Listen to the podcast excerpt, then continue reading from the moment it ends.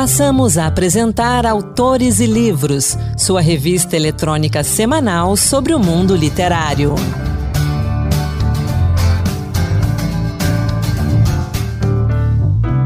Olá pessoal, seja muito bem-vindo, seja muito bem-vinda. Começa agora Autores e Livros. Hoje temos mitos e lendas brasileiras, direitos fundamentais da infância e a poesia de Leandro Cardoso Fernandes. Sou Anderson Mendanha e vamos juntos. Lenda Brasilis, de Gerson Montemor, retrata situações inusitadas vivenciadas por personagens do folclore brasileiro. Com ilustrações de Marcos Maia, o livro conta aventuras de personagens como Curupira, Saci, Mula Sem Cabeça, Boto Cor-de-Rosa e Ayara. E algumas dessas histórias são muito interessantes. Por exemplo, o que aconteceria se o Curupira acordasse com os pés virados para frente? Quais as consequências dessa situação para os habitantes da floresta? Aquilo que parecia normal para os outros seres se revela um grande perigo quando o guardião da mata precisa enfrentar caçadores e proteger a fauna e a flora de um incêndio causado pelos homens. Eu conversei com Gerson Montemor sobre esse livro e também sobre a importância das lendas e mitos do nosso folclore para a nossa cultura. Vamos acompanhar. Entrevista. Lenda Brasilis, de Gerson Montemor, retrata situações inusitadas vivenciadas por personagens do folclore brasileiro. O livro é dividido em seis contos que constrói uma narrativa literária capaz de nos conduzir, cena a cena, como um roteiro de cinema, com o apoio das ilustrações de Marcos Maia. O livro conta também com aventuras, mistérios e conflitos e nos traz o Saci, a Mula Sem Cabeça, o Poto Cor-de-Rosa e Ara Cauê, um indígena amigo dos entes da floresta. Gerson evoca personalidades e criaturas que fizeram parte do imaginário brasileiro com histórias leves e divertidas, capazes de despertar memórias afetivas em todas as idades. E agora, então, aqui no Autores e Livros, eu converso com o autor Gerson Montemor, Gerson, vamos falar de Lenda Brasilis? Conta pra gente um pouquinho desse livro. Eu fiz aí uma introdução rápida, mas nada melhor do que o próprio autor, do que o próprio criador falar um pouco do livro. O que, que é Lenda Brasilis? Ok. Lendas Brasilis é uma obra composta por seis contos que são ambientados em vilarejos do interior do Brasil, um Brasil ainda nostálgico, que ainda mantinha sua proximidade próximo das florestas, é uma obra que narra um tempo ainda carregado de bastante superstições né, do povo, do folclore brasileiro. Nessa obra estão presentes personagens já consagrados do imaginário popular brasileiro, tem o Saci, o Curupira, a Mula Sem Cabeça, a Caipora, Yara, Boto, e também tem personagens menos conhecidos do público. Há também um personagem indígena, que ele está em destaque também né, nas histórias, ele representa os povos originários do Brasil, interage com todos esses entes da floresta durante todo o livro. Cada conto busca abordar situações de dificuldade, adversidade, onde se permite florescer a amizade, o companheirismo e o espírito aventureiro dos personagens. É uma obra, eu diria, de leitura fluida, de fácil compreensão, mas que também busca prender o leitor com algumas pitadinhas de mistério, o induzindo a ficar cada vez mais imerso nessa atmosfera do folclore brasileiro. E como é que nasceu a ideia de escrever um livro de contos sobre as lendas brasileiras? Eu diria que foi por força do destino, porque eu nasci em São Bernardo do Campo, São Paulo. Aos seis anos de idade, eu tive que morar em Minas Gerais, na região de Diamantina, e lá convivi por dois anos antes de retornar a São Paulo. E foi nessa região que eu tive o meu primeiro contato com histórias folclóricas. Cheguei a participar de teatro sobre essa temática, aprendi a cantar canções, e tudo isso aí deixou marcas profundas na história da minha vida. De tal modo que a dedicatória dessa obra é justamente para essa professora, que além das histórias que ela né, contou, que ela passou para nós, ela também foi a professora que me alfabetizou. Há alguns anos, quando eu já estava escrevendo, conversando com amigos, com conhecidos, eu sempre tocava sobre esse tema, né, o tema folclórico, e para mim ficou claro que as pessoas já estavam perdendo, né? Muitos desconheciam, nunca tinham lido um livro sobre folclore brasileiro. Então, para mim, se, se tornou um desafio escrever uma obra, mesmo com esses personagens já consagrados, mas buscando uma nova abordagem que fosse mais leve, mais dinâmica E uma outra parte também que eu achei que ficou bastante interessante foi as ilustrações, que deu todo um ar diferenciado para a obra. O ilustrador Marcos Maia criou uma linda capa e também trouxe né, um diferencial para que as pessoas possam ter uma experiência prazerosa ao longo do livro. Ao longo da leitura, a gente realmente entra dentro desse universo das lendas brasileiras e você teve uma preocupação de escrever com uma linguagem eu vou dizer simples, mas não simplória, né? É uma linguagem própria para os mais novos, crianças, adolescentes, mas não deixa de ser uma leitura gostosa também para nós adultos. Como é que foi trabalhar a escrita desse livro? Que dificuldades que você sentiu na escrita e como é que foi criar esses contos? Você partiu do zero, partiu de histórias que você recolheu? Como é que foi esse processo? Eu diria que o nosso folclore brasileiro ele possui uma diversidade imensa, né? A gente tem uma junção de várias etnias e culturas. Então, assim, são tradições, manifestações culturais representadas por lendas, festas, danças, artesanatos. Então, assim, você tentar trazer todo o folclore brasileiro num livro único, assim, é, né, é sempre um grande desafio. Então, eu, eu busquei ali parte daquilo que eu aprendi quando criança, tentar transmitir aquele universo que eu vivi em Minas Gerais, trazendo, é, de certa forma, a, importância que seria né, de unir todas as regiões do Brasil, de certa forma, porque, assim, embora exista regionalismos, o folclore brasileiro ele é de todos, ele é do Brasil, então todo mundo, em qualquer parte do Brasil, reconhece quando você pega uma leitura dessa. Inclusive, eu tive dando entrevistas para o Acre, dei entrevista para o Rio Grande do Sul, para Minas Gerais. Então, assim, eu acho que o objetivo foi conquistado, porque embora, embora exista muito regionalismo, eu acho que isso só enriquece ainda mais as nossas lendas, né? Esse poder de união da nossa identidade que eu acho algo fascinante. Então, eu estou escrevendo um, um novo livro e já estou falando em lendas do Sul, já estou falando lendas de outras regiões. Mas nós, como os brasileiros, a gente vai se reconhecer, né? Não deixa de se reconhecer. Então, eu diria que o grande desafio é esse. É, embora com todos esses regionalismos, você trazer uma linguagem que todos os brasileiros de qualquer região do Brasil se identifiquem. Os primeiros contos, eles são escritos é, por um narrador que acompanha as ações dos personagens e nos traz os personagens bem próximos da gente, né? O curupira que sofre um revés e os seus pés de trás para frente ficam normais de repente, aí é, surge uma situação. A questão do Saci com o instrumento musical do Garoto da Vila. E tem outros contos que é a narrativa aparentemente de uma lenda, né? Como é o caso da história do lobisomem, né? Que na, minha opinião é a história mais gostosa de todas. Eu gostei muito daquela ali. E que tem uma sensibilidade muito grande. Então, continuando nessa do que você estava dizendo, você deve ter feito uma pesquisa extensa para escrever esse livro. Em cada conto você traz originalidades, mas eu acredito também que você tenha trazido ali um pouco daquilo que você recolheu, não foi? São personagens consagrados, eles têm características próprias, não é mesmo? Então, assim, por mais que um autor ele queira trazer originalidade, você tem que ter o cuidado de não perder a essência do personagem, né? Esse é um cuidado que a gente tem que ter.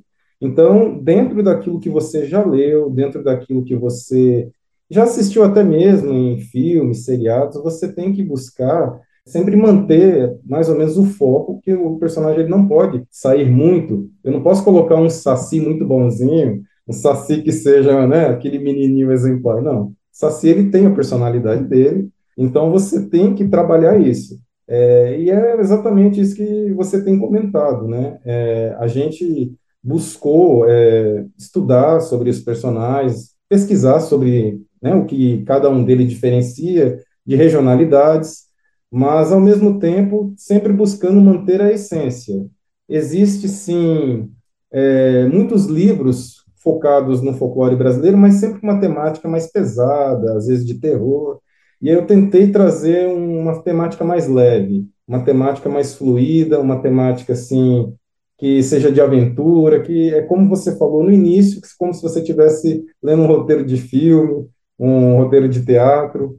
Foi essa é, o objetivo que eu tentei, né, que nós buscamos nessa obra, foi isso, foi trazer um Brasil mais leve, divertido, que praticamente todas as idades possa ser lido. Mas é importante sim a pesquisa para que você não fuja, né, não perca o personagem.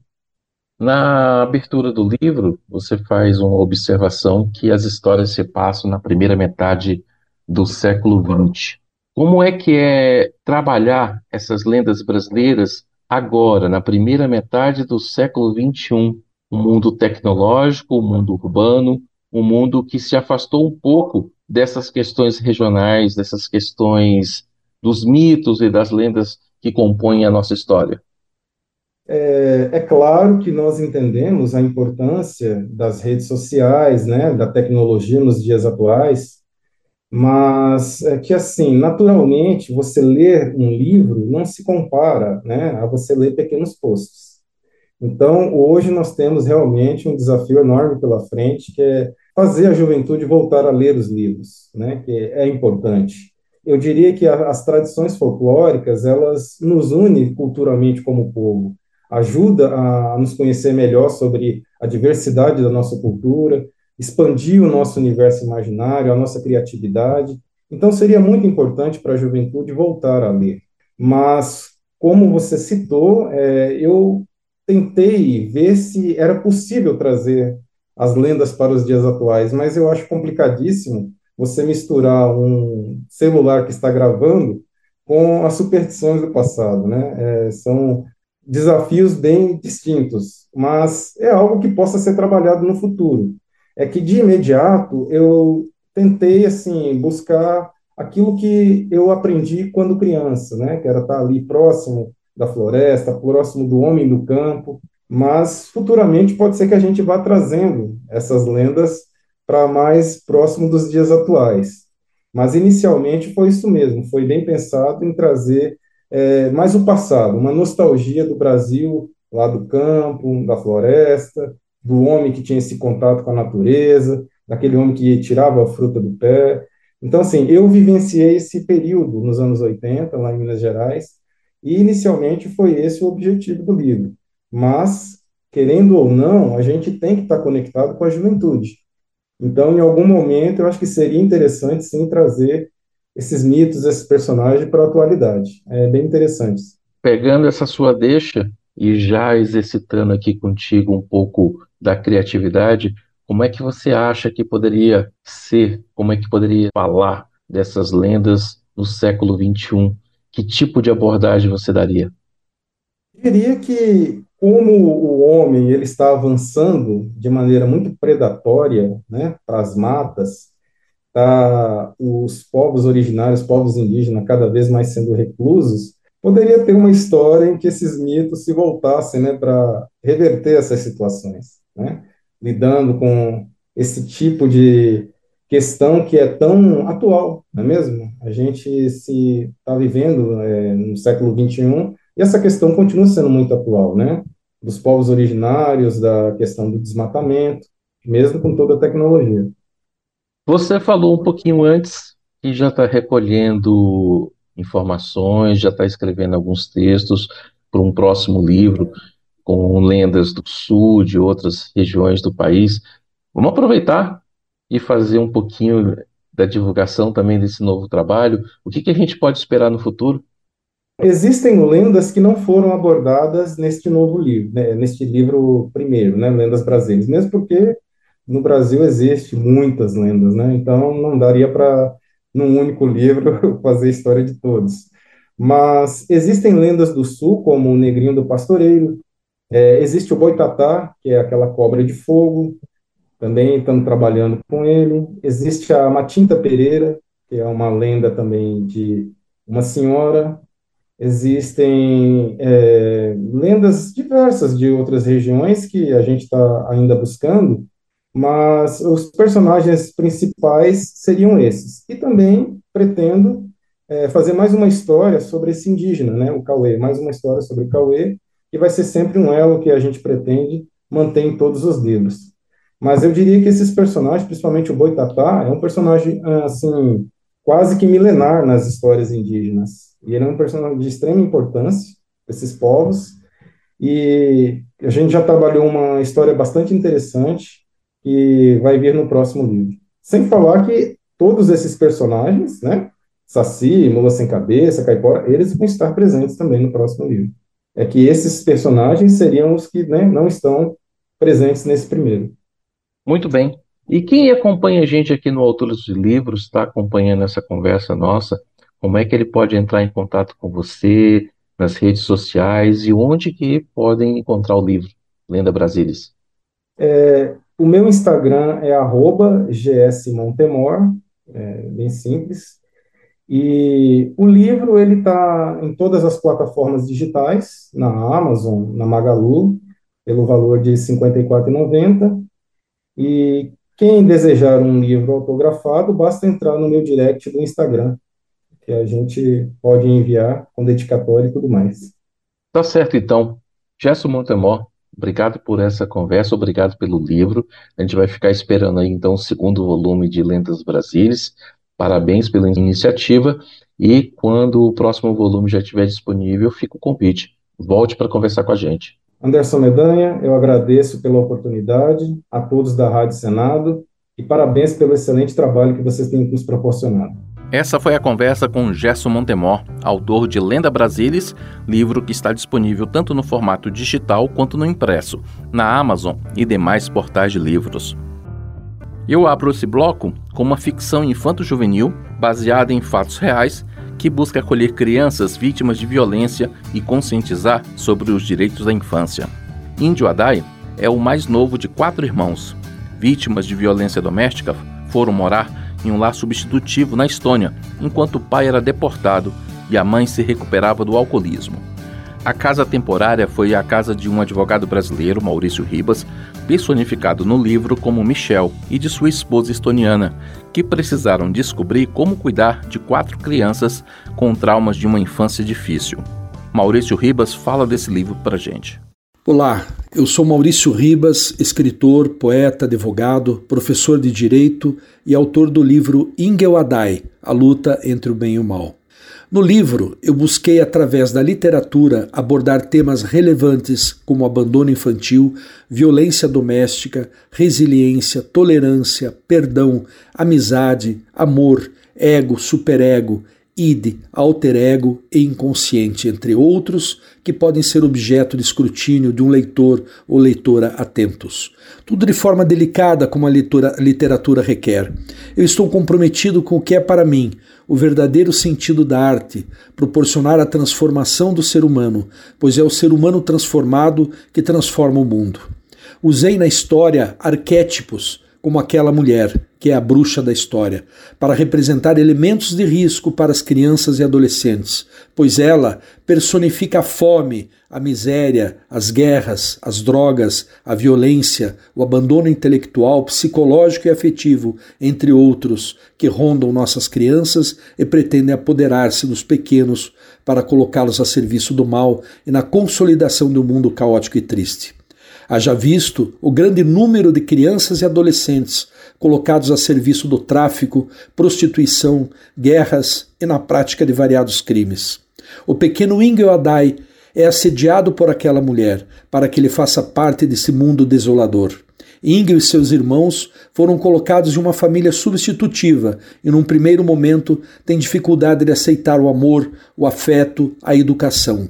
Mas devido ao acontecimento do encontro com aquela mulher, que representa todos os comportamentos que ele aprendeu de forma errada, ele passa a entender que tudo aquilo não lhe é apropriado. No entanto, ela continua tentando, pois usa o passado de Ing e seus problemas psicológicos para enredá-lo e conquistá-lo, como ela faz com todas as crianças inteligentes em estado de risco. E aos menos inteligentes ela apresenta as drogas e gosta de vê-los se destruir aos poucos. Ingel resolve aderir ao que é bom, mas ele tem uma carga psicológica cruel muito grande. A dor do abandono parental, principalmente da mãe. As lembranças embaçadas do sofrimento e maus tratos recebidos que ele não compreende ou oculta, além de não ter muitas lembranças boas. Tudo isso faz odiar as pessoas sem saber o porquê e não confiar em ninguém. Ele tem na história o apoio de Michel, seu pai substitutivo, que trabalha como seu alter ego, que conta a ele histórias sobre aquela mulher. Tem o apoio do gato Moses, o gato de Michel, que representa o seu superego, que o estimula a acessar o sótão da casa que é o seu consciente, o consciente de Ingel, onde ele descobre um baú com todas as memórias de sua família e as dele, em fotos e outros objetos, que o fazem compreender um pouco do que vai em sua mente e seu coração. Porém, o conselho mais determinante que Moses dá a Ingel é que ele deve acessar o seu inconsciente. Então Ingel vai ao porão, onde há uma porta que só ele pode abrir, e lá ele descobre toda a verdade, de maneira arrebatadora. Mas além disso, ele tem de responder a uma charada, e a sua libertação do mal está na resposta. Nos capítulos finais, Ingel é aprisionado por aquela mulher e Michel, Elizabeth e o gato Moses estão em perigo. Só a resposta à charada pode salvar a todos eles, e ao descobrir a resposta, Ingel se libertará e libertará a todos à sua volta. A grande resposta é a mensagem central do livro. Descoberta a resposta, Ingel encontrará a paz, limpando o quarto escuro da mente, o seu inconsciente, pondo fora todas as coisas que o corroem e o impedem de ser feliz e crescer em paz, para ser um cidadão, um filho, um pai, um irmão, um amigo, um ser humano que encontra o sentido da vida e faz da vida um instrumento de crescimento, alegria e gratidão. Importante frisar aqui, meus amigos e amigas, que o abandono material, moral e intelectual de nossas crianças coloca em risco o nosso país, esse imenso Brasil. E só através da concretização dos direitos e garantias das crianças e adolescentes podemos pensar em um país grande e soberano, o que passa necessariamente por uma educação libertária. Como disse, meu nome é Maurício Ribas e minhas redes sociais são Instagram, arroba mauricioribas.pr e meu blog é mauricioribaswriter.blogspot. Um forte e fraterno abraço a todos e a todas. Ingel Adai, A Luta entre o Bem e o Mal, está disponível tanto na versão impressa quanto na digital, nas livrarias, Amazon e demais portais da internet. E chegou a hora da poesia do Encantos Diversos, produzido e apresentado por Marluce Ribeiro. Encantos Diversos Poemas que tocam. Olá, hoje o Encantos Diversos traz para você obras do poeta Leandro Cardoso Fernandes. Natural de Teresina, capital do Piauí, além de poeta, cordelista e pesquisador da cultura popular, com foco no cangaço, Leandro Cardoso Fernandes é também cardiologista. Sua poética é marcada por abordar as agruras sertanejas, com suas misérias e percalços, sem deixar de lado os temas líricos, a menos, em alguns casos, circunstanciais. Exemplo disso encontramos no poema Os Afogados, endereçado ao amigo José Itamar Abreu Costa.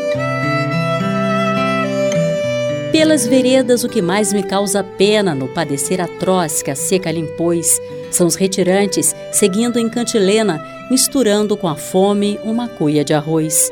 Pelas estradas eu avisto uma dezena de esqueletos podres que a morte ali dispôs, amontoados e compondo a triste cena de dividir suas mortalhas com as dos bois. E lá no céu, qual um mosquito venenoso, pássaros negros sobrevoam a fila errante que cambaleia sobre o leito pedregoso. É uma jangada que nas ondas serpenteia. O mar sem águas vai levando para distante os afogados do oceano de areia. Leandro Cardoso Fernandes é coautor do livro Lampião, A Medicina e o Cangaço, escrito em parceria com Antônio Amauri Correia de Araújo, a quem dedicou os versos de Soneto em Prece. Dos cangaceiros ele ouviu depoimentos e dos volantes colheu muitas entrevistas.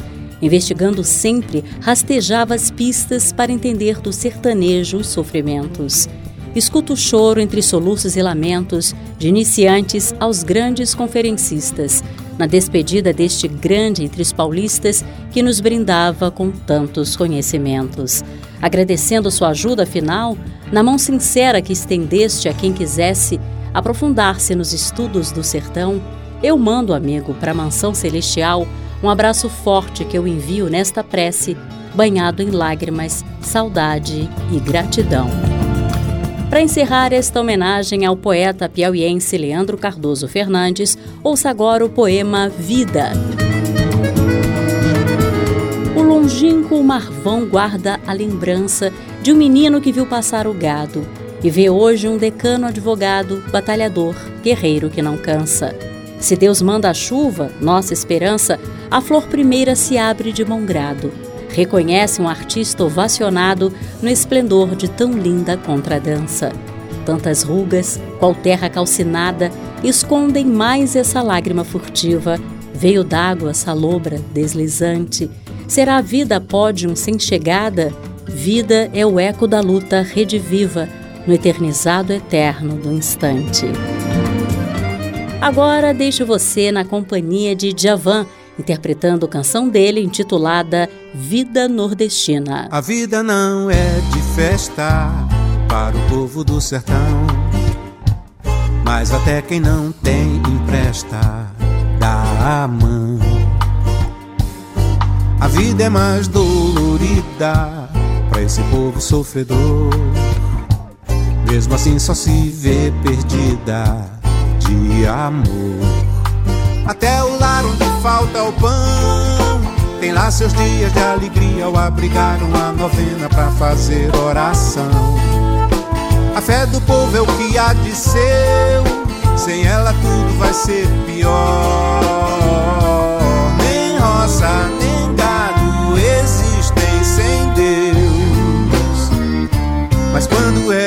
De festa, todo o povo do sertão dança para parar as arestas do coração. As moças já tão bonitas, ficam lindas como que. E o homem nem acredita no que vê. Vestindo igreja e palácio, coroa e catedral, para o rezado se dançar Chegança e pastoril se dança pelo Natal. Dia de reis é o final. Coco de roda e toré, orgulho da região que agradava a lampião. Guerreiro e maracatu, quadrilha e bumba, meu boi, e só saudade depois. E o Autores e Livros de hoje vai ficando por aqui. Obrigado pela sua companhia. Convido você a acompanhar também a edição podcast do Autores e Livros, o Dose Extra, que sempre traz conteúdos inéditos para você.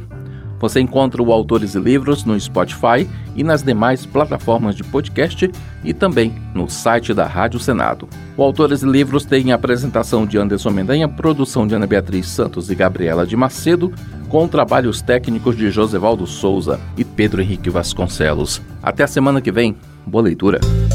Acabamos de apresentar Autores e Livros, sua revista eletrônica sobre o mundo literário.